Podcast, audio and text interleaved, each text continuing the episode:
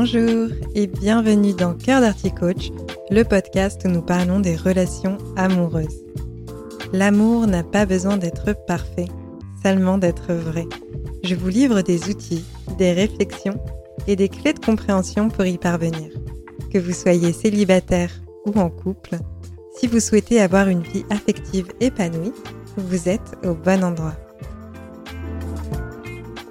Bonjour à toutes et à tous, je suis ravie de vous retrouver dans le 15e épisode de Cœur d'Arty Coach. Et cette semaine, je vais vous parler des relations toxiques. Pour tout vous dire, c'est un sujet que je trouve un peu compliqué à aborder parce que cela demande de vraiment bien délimiter un cadre et les limites de ce qu'est une relation toxique. Depuis quelques années, je trouve que les termes de pervers et perverse narcissique reviennent beaucoup et je trouve qu'on a tendance à qualifier très vite une relation qui nous fait de la peine de toxique. Il n'y a pas très longtemps en coaching, une de mes coachées me disait que si la relation faisait souffrir plus qu'elle n'apporte de plaisir, cela voulait dire qu'il fallait y mettre un terme parce qu'elle devenait toxique. Et moi, je ne suis pas complètement d'accord avec cette affirmation. Il y a des moments où, dans la vie d'une relation, celle-ci nous fera du mal, ou elle nous fera souffrir pendant un certain temps plus ou moins long, et pour autant, cela ne veut pas dire que c'est voué à l'échec. C'est peut-être simplement un symptôme, un indicateur du fait qu'on n'a pas les clés pour dénouer la situation et la faire évoluer. Un couple marié depuis 10 ans, par exemple, peut traverser une crise où la communication est compliquée et la relation fait souffrir les deux personnes, sans pour autant que cela signifie que c'est terminé parce que la relation est devenue toxique. Avant de démarrer, je pense que c'est important de préciser qu'il ne faut pas confondre le fait de ressentir des émotions dites négatives pendant un temps plus ou moins long dans la relation avec le fait d'être dans une relation dite toxique. Ensuite, si vous avez tendance à avoir des relations toxiques partout, dites-vous qu'à un moment donné, je pense qu'on est tous euh, la personne toxique ou le la pervers perverse narcissique de quelqu'un. On fait tous des erreurs, on est humain et on n'a pas toujours un comportement bienveillant et positif pour notre entourage. Ceci étant dit, dans cet épisode, je vais vous parler des différents signes d'une relation toxique à repérer. C'est valable pour n'importe quel domaine de vie, que ce soit une relation amoureuse, familiale, amicale ou encore au travail, la toxicité peut se manifester n'importe où. Pour donner une définition, une relation toxique est l'opposé d'une relation saine. Qu'est-ce qu'on qualifie de relation saine? C'est une relation qui est formée sur une base d'équilibre, de sincérité et de réciprocité. Il y a de la toxicité dans une relation à partir du moment où l'équilibre n'est pas là. C'est-à-dire que la relation ne va que dans un sens, en notre défaveur, et la personne en face profite de nous.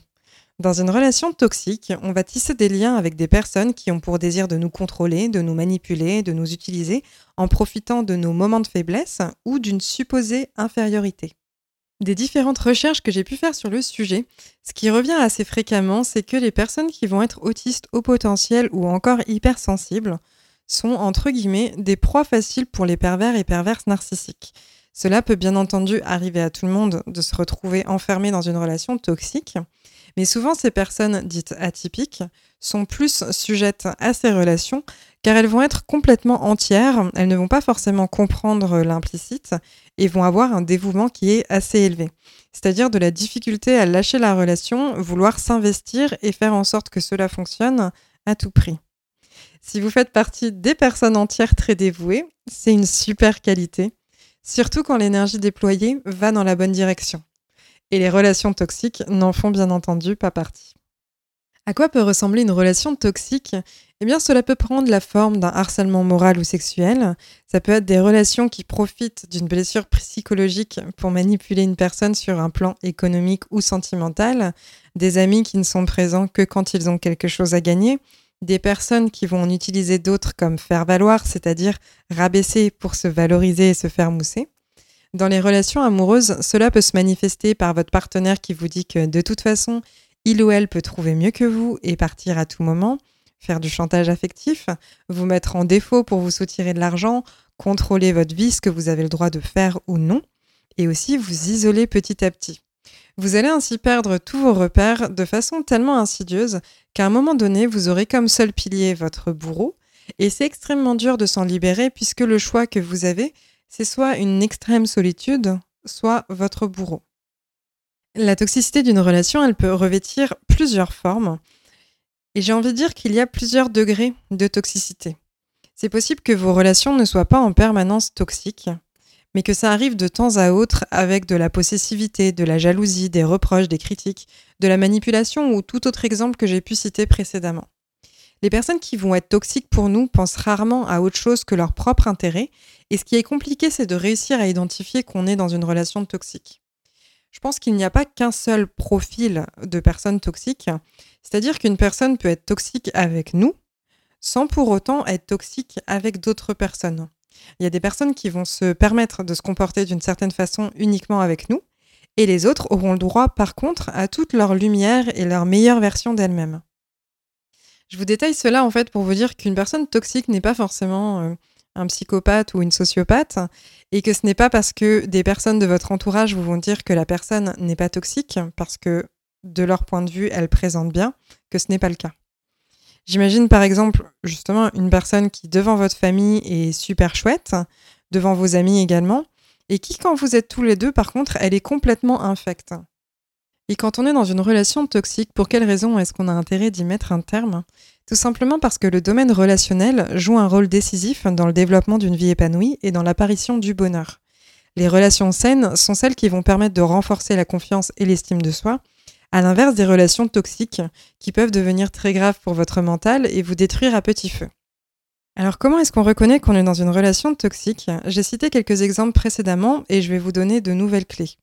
La première, ça va être de prêter attention à vos ressentis physiques. Comment est-ce que vous vous sentez après avoir été en contact avec la personne? Quels sont les ressentis les plus fréquents qui sont associés à vos contacts avec cette personne? Si vous êtes vidé de votre énergie, que vous n'arrivez pas à dormir, que vous êtes stressé, dans l'angoisse ou que vous avez l'impression de perdre de votre vitalité, c'est un bon indice que soit la relation est toxique, soit elle ne l'est pas, mais il y a quand même un très bon ajustement à avoir sur vos limites et vos besoins si vous souhaitez la continuer. Ensuite, deuxième clé, si vous avez l'impression à un moment donné dans votre relation de n'avoir plus aucune valeur, d'avoir perdu toute votre confiance en vous, que vous ne vous sentez pas libre de vous exprimer, que vous n'osez plus contredire la personne en face de vous car vous avez peur de ses réactions, c'est aussi un deuxième indicateur. Et enfin, si vous vous sentez coupable en permanence, que, entre guillemets, l'échec de la relation ne repose que sur vos épaules, si vous avez l'impression d'être sous l'emprise de la personne, que vous êtes dans un jeu de pouvoir ou encore qu'elle est la dernière personne restante dans votre vie et que vous êtes complètement isolé, si vous cochez plusieurs de ces cases, c'est qu'a priori la relation n'est pas très saine.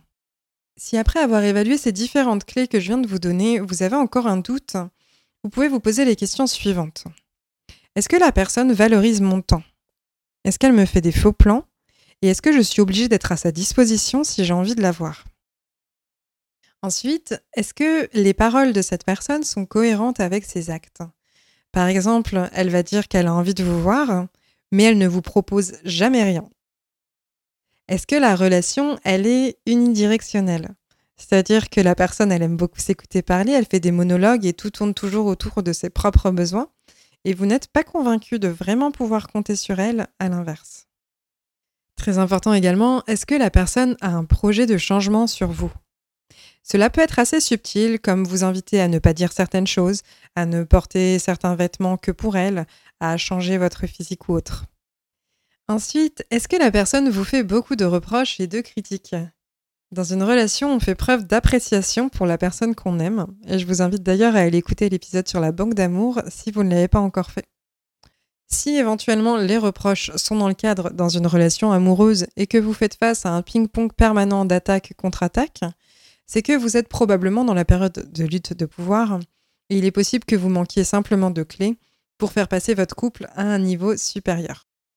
Et enfin, dernière question que vous pouvez vous poser pour identifier si vous êtes dans une relation qui est toxique, c'est est-ce que la personne me souffle le chaud puis le froid en permanence? C'est-à-dire que si c'est le cas, vous vous rendez bien compte que c'est épuisant, c'est les montagnes russes émotionnelles, et on ne sait jamais en fait sur quel pied danser. Qui plus est, c'est une technique, qu'elle soit consciente ou non, de manipulation.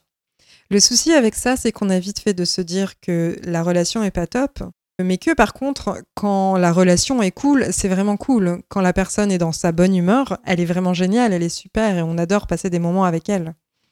Mais demandez-vous en fait, est-ce que vous méritez vraiment d'être bien traité dans votre relation, puis maltraité. Ça, c'est à vous de voir. Et puis, je vais vous donner un dernier warning pour la route. Si vous avez l'impression de vous faire retourner le cerveau, si vous doutez de la réalité, que la personne en face de vous est capable de vous faire douter, ben faites attention. Un exemple, il s'est passé quelque chose et la personne vous dit mais non, ça ne s'est pas passé. Ou mais non, pas du tout, t'as mal compris. Bah, de temps en temps, pourquoi pas, mais si c'est récurrent, il y a soit un problème de communication, soit c'est que la personne, elle vous manipule. Et est-ce que lorsqu'on repère ces différents facteurs de toxicité dans sa relation, on met immédiatement un terme à la relation? Bah, Plus il y a de critères de toxicité qui vont être cochés, plus il est préférable de se libérer de la relation. Vu de l'extérieur, cela peut paraître évident, mais pour autant, on ne se rend pas toujours compte que ce qui est en train de nous arriver n'est pas normal. Cela dit, je l'ai évoqué précédemment, c'est possible qu'il y ait simplement une très mauvaise communication, d'où l'importance d'apprendre à communiquer. Dernièrement, cela m'est arrivé dans des conflits d'avoir l'impression d'être complètement folle après une dispute. J'en ai parlé avec la personne concernée et on s'est rendu compte qu'on n'était pas du tout branchés sur le même canal en se parlant. On a cherché des solutions pour mieux communiquer afin que cela ne se reproduise pas. Et depuis, en fait, notre communication est meilleure et mes signaux d'alerte relation toxique, ils ont disparu. Pour savoir si une relation est vraiment toxique ou non, je pense qu'il faut voir si la personne est ouverte à la conversation, si on peut parler librement de nos ressentis, si elle est d'accord de mettre de l'attention ou de changer les interactions pour que l'équilibre s'installe.